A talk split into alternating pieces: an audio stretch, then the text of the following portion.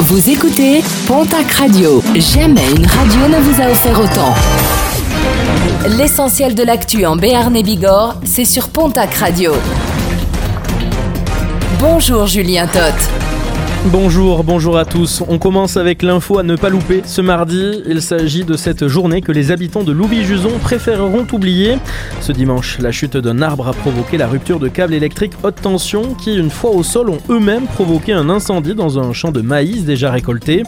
Deux hectares sont partis en fumée. Le feu a été circonscrit par les pompiers de Pontac et du pays de Naï. 15 foyers ont subi une coupure d'électricité avant d'être réalimentés. Dans le reste de l'actualité, un nouvel accident déploré sur les routes des Hautes-Pyrénées. Samedi, un motard a perdu le contrôle de son engin dans un virage sur la route menant à la station de la Mongie.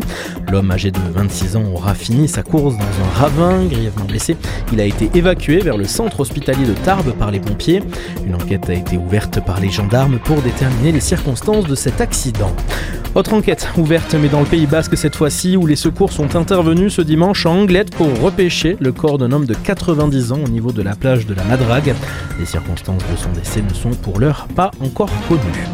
Un appel à la vigilance, l'arnaque au compte CPF ou à la carte vitale on connaissait. Eh bien c'est au tour de la vignette critère d'être évoquée dans les SMS que vous recevez depuis quelques jours.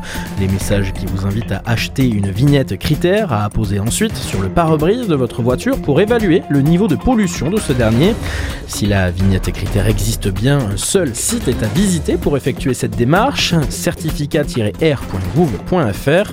Il est par ailleurs conseillé de ne pas répondre aux SMS que vous recevez et de supprimer ces messages. Et puis, on termine ce journal avec la 12e édition du festival Théâtre et Chocolat, un festival qui se prépare du côté de Sercastet.